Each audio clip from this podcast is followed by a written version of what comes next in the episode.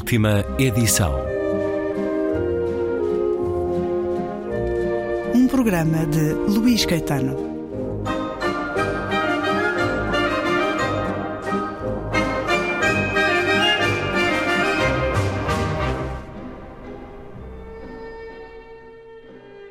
Vertigem. É o tempo do cimento, da volúpia das batalhas. Depois da morte do escultor, a rua transformou-se num núcleo fechado.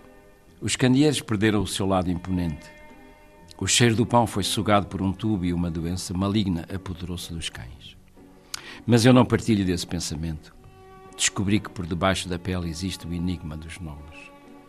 O velho poderia ser o próprio escultor e o homem de capacete que tapava há dias os buracos da rua com uma pá seria a representação dessa morte. A mulher fica de fora desse conflito. O olhar para a paisagem dentro de um carro. Do lado lá do vidro da frente, como um ser a acordar de um desastre. Assista àquilo que eu desejo que ela veja. Uma história ao vivo. Um desenho que poderia estar pendurado nas cordas da sua roupa. O vento a empurrar uma mulher em cima de uma concha. Uma visão que vem da espuma, enquanto o outro lhe estende um manto vermelho. O que marca a linha do seu corpo são os cabelos, as mãos que procuram esconder o amor. São outras mulheres que dançam com os dedos entrelaçados entre as árvores. É isto que eu quero que contemple da sua janela. A primavera que se despe e entra num sono profundo. Uma rua onde não existe a guerra. Onde os tanques não destroem os alicerces das casas. Um espaço único, sem pó, nem sangue. Com a lua a entrar pelas escadas enquanto jovens mancebos em fila lançam flechas contra os ciprestes. Mesmo que os corvos passem por cima desta visão, nada podem fazer para apagar. Os seus bicos fecham-se de súbito e as garras perdem-se na respiração do voo. A própria concha, agora vazia, será capaz de os engolir, como se estivesse no fundo do mar, para que as ruínas não venham à superfície e tudo pareça normal as casas com as varandas lavadas, os muros sem grafite, os carros nos seus lugares, as lojas das floristas iluminadas. E é um momento do livro Anotação do Mal, de Jaime Rocha, edição recente da Relógio d'Água, depois de já ter conhecido a existência há sensivelmente 15 anos, na sextante de João Rodrigues. Agora, a Relógio d'Água de Francisco Valde. Uma nova vida de um livro em que se ouve falar de peste e de guerra. Os mais distraídos poderão pensar, Jaime Rocha, que o livro foi escrito agora. As coordenadas do mal são intemporais, Jaime Rocha? Sim, são intemporais e são tão presentes, tão diárias, que nós pensamos que, que o mundo não mudou ou mudou para pior. Neste livro, a nuance ou a diferença é que há alguém que anota num caderno o mal. E a questão que, que eu coloquei ao escrever é: mas que mal? O que é que ele está a anotar? E ele está a anotar uma coisa muito simples, que é, está a anotar o número dos mortos. E a questão do metódico muitas vezes associa-se ao mal, mas aqui é uma questão de ordem? É uma questão de ordem e é uma questão de o medo do mal, de apagar o mal. Não deixar esquecer. E de apagar no sentido, quando enumeramos os mortos, morreram 35, e parece que pomos um ponto final no, no mal. Portanto, fica morreram, diluído. Fica diluído, morreram 35, o que nos fica na cabeça não são as pessoas. São vidas, são números. São números. Morreram 35. E ao longo dos dias, e, e, e cada vez mais dias, ao longo das manhãs e das tardes, nós vamos ouvindo. E... Isso é um retrato do nosso cotidiano. No caso da guerra da Ucrânia, muito recentemente, os russos tiveram 100 mil baixas. A palavra baixas dilui tudo, porque podem ser mortos, podem ser feridos, podem ser feridos ligeiros. Convivemos com o mal dessa forma diluída, muito através daquilo que nos chega, dos média? É um olhar frio sobre um olhar frio sobre o mal para nos instalarmos no, no número e quando nos para nos, para nos matar o pensamento, para nos eh, extrair da, da, da, realidade, que é incluímos um número, 50 mil, 100 mil, 313, eh, e então colocamos numa prateleira. Já não interessa quem, são mulheres, são crianças, são velhos, são, são eh, o que é, são animais, não, são números. E, e este, esta informação, esta informação que nos é dada permanentemente, e é para nos encostar a um, uma parede no sentido de não nos questionarmos, que é o número eh, prende-nos a uma parede. E, e, são 300, são 500, são 100 mil. Já não, para nós já nos, não diz nada. E, e, e, então, nesta anotação do mal, ainda não havia a guerra da Ucrânia, mas havia outras guerras, mas já havia a fuga, os mortos que, que morriam no Mediterrâneo ao longo do, do tempo. E, e quando um, numa rua de uma cidade, neste caso Lisboa, está um, uma pessoa, um sem-abrigo, rodeado de livros e de jornais, e que está a sentar, a escrever uh, num caderno que eu não sei o que é, rabiscos, e eu penso, esta figura está aqui para nos dizer que estão a morrer todas as pessoas nesta rua e que só faltam morrer 400 e poucos, o que é que isto? É um alerta, é uma, uma ansiedade, é um alerta. Quantas pessoas faltam morrer na minha rua? Que é uma coisa que é assustador, é assustador. E, e, e está personificado neste, nesta, nesta figura que, que, que, escreve e está também uh, a relação com o, o, o, autor, o autor que é que está dentro de uma casa e que se quer suicidar. Portanto, enquanto um assenta o nome dos mortos, há uma pessoa que está dentro de uma casa que tenta se suicidar e não consegue, e quando olha para a rua, pensando que ele está a viver um mal, olha para a rua e o mal ainda é maior.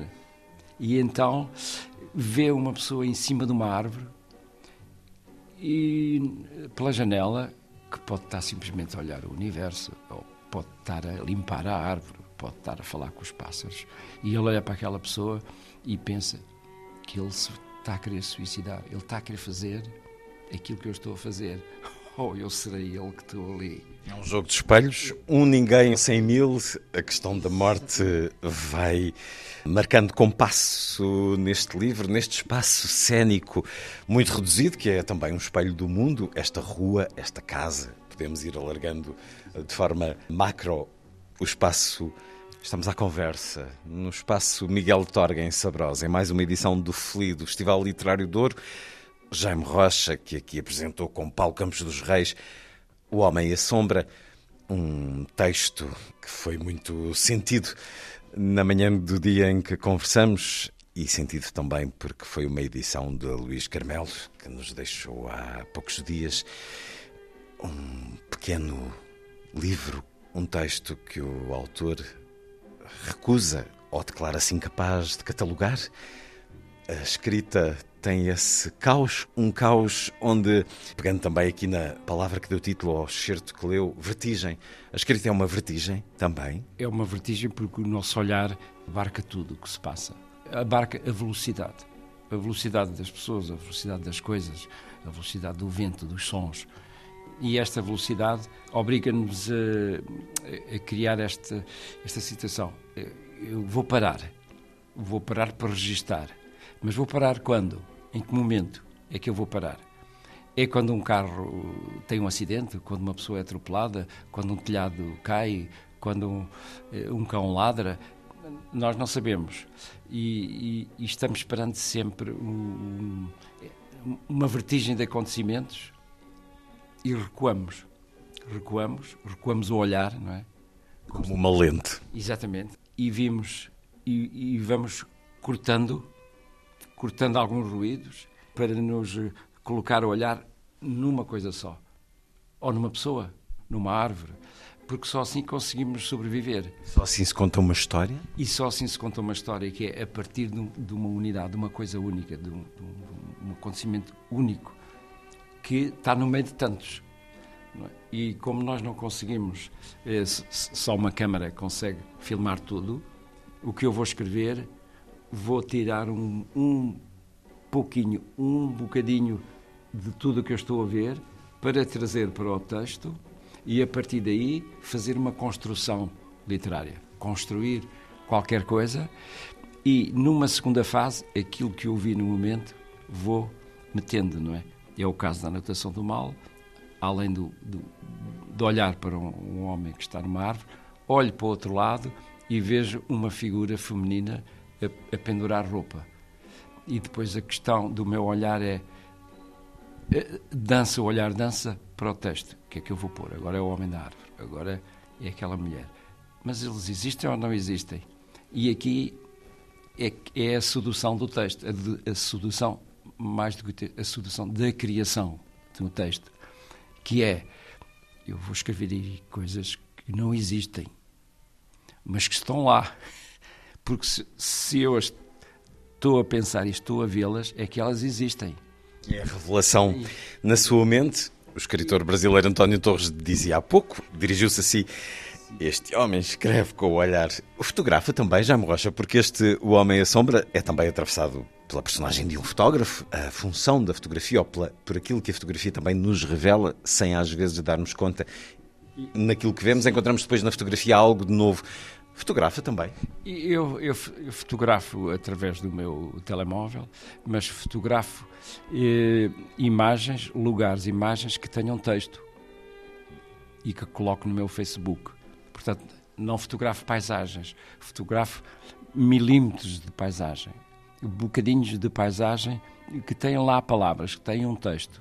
E depois coloco, e essa imagem eh, deu-me o texto e, e, o texto serve a imagem. Há aqui um, um jogo, e neste meu livro, O Homem à Sombra, é também um, um regresso à memória dos fotógrafos, dos antigos fotógrafos que brincavam com as crianças e, e, e, eu tinha um fotógrafo vizinho no Nazaré e ele ia lá para o laboratório e, e tenho essa imagem muito marcada do fumo, do, do, dos líquidos, dos, dos cheiros do, e depois da imagem a nascer.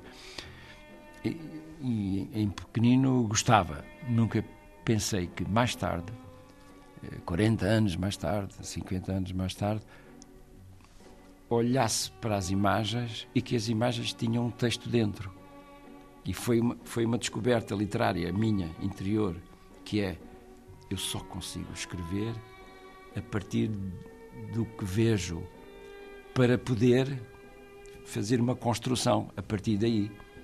E a, a partir de uma coisa que eu vejo, depois reinvento também para colocar nesse, nessa imagem. É? Descrevo a imagem, um pormenor da imagem, depois procuro palavras, procuro um texto para colocar dentro dessa imagem. E aqui, há aqui um jogo e, e, e que o olhar, que é uma necessidade de fixar, assim como nós queremos fixar um texto, quer fixar um texto em papel para ser lido, se colocar uma imagem e escrever um texto para aquela imagem, parece que se completa. Completa-se, né? o olhar e a fala. Né? São, são, as duas coisas, talvez as mais importantes de, de, da humanidade olhar e falar. É aquilo que nós comunicamos. Porque o que eu olho tem palavras. Tem, tem palavras, mesmo num deserto, não é? Não há nada num deserto. Ou não há nada no, num lago. Dizem assim: olha, está tudo parado. Não. Está cheio de palavras, cheio de poesia, cheio de, de dramaturgia, cheio de tragédia. Mas é que ser capazes de ver, de as encontrar. Jaime Rocha, a anotação do mal Nova edição de regresso às livrarias, uh, década e meia depois, com este prenúncio de morte a atravessar cada página, no espaço exterior comum, no espaço interior íntimo, esse prenúncio de morte que é tão marcante com essa sua vivência da Nazaré e da vida no mar, uh, sobre o qual conversámos. Creio que conversámos até sobre um, um, outro pequeno livro, Mulher e um Cão que Dança, é esse o título, não é? Conversámos, se não me engano, antes da pandemia começar. Sim, sim, sobre os, sobre os naufrágios, sobre a morte. A pandemia mudou alguma coisa em si? E, não muito, não. não. Porque a pandemia foi um, um tempo do mal, um tempo da contagem dos mortos, com essa forma anónima de eh, transformar vidas uh, tão ricas, tão cheias como são cada uma delas, como é cada uma delas em, em números. Saiu incólume desse período ou ela deixou marca em si a pandemia? Não, eh, enriqueceu-me.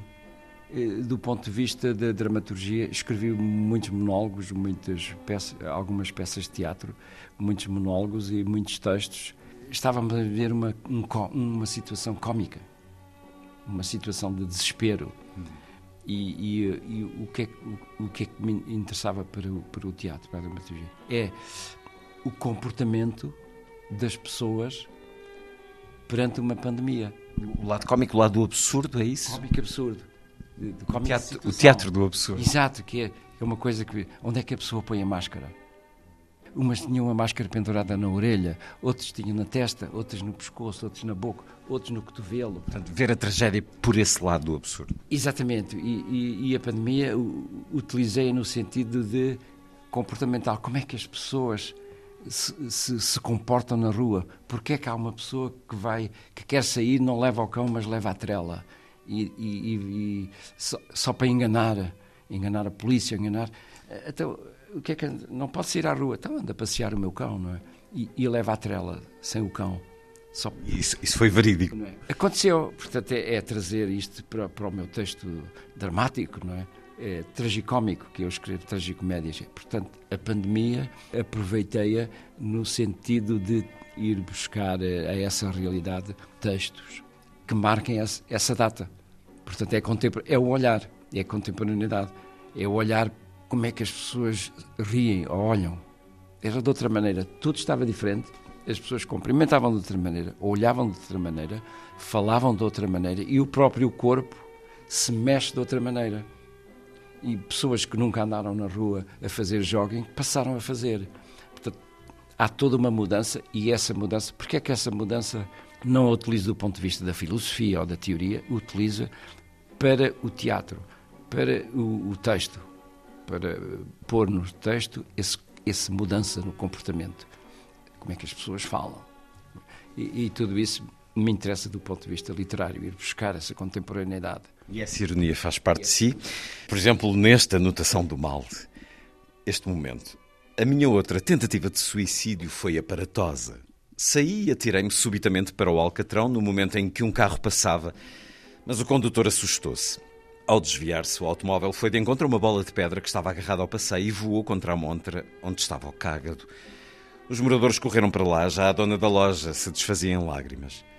Uma das rodas dianteiras tinha esmagado o bicho. Ninguém socorreu o condutor nem se aproximou de mim. Fiquei durante algum tempo estendido no alcatrão, mas nenhum outro carro passou. Só me levantei quando ouvi a sirene de uma ambulância. Não gostaria de ser transportado num veículo daqueles debaixo de um barulho ensurdecedor com dois enfermeiros de roda de mim a criticar-me. Todas as tentativas que fiz para matar saíram goradas. Ainda pensei comprar um livro sobre o suicídio, sobre líquidos perigosos ou um tratado sobre a asfixia.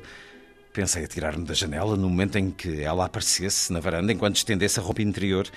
Voaria, gritando muito para que me visse. Mas tive medo de chegar lá abaixo ainda com vida, com as pernas partidas ou a coluna esmigalhada.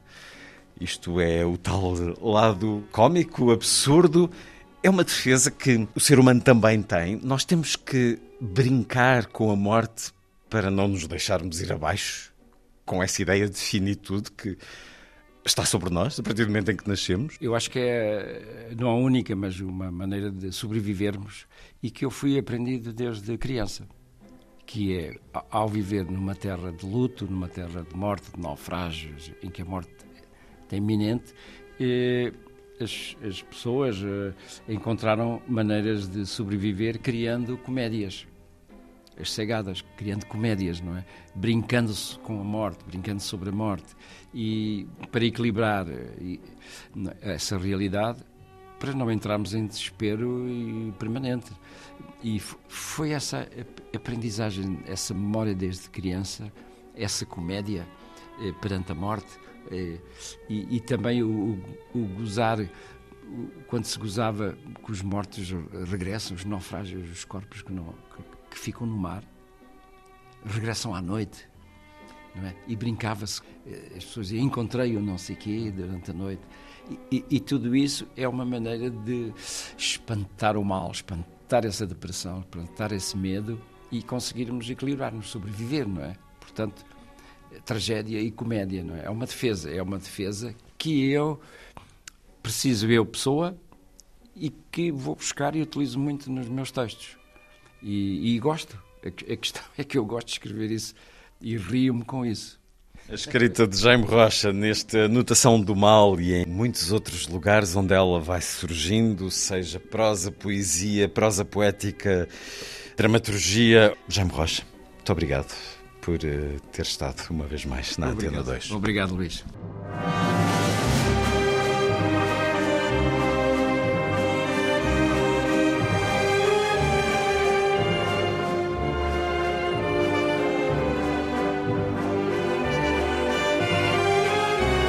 Última edição.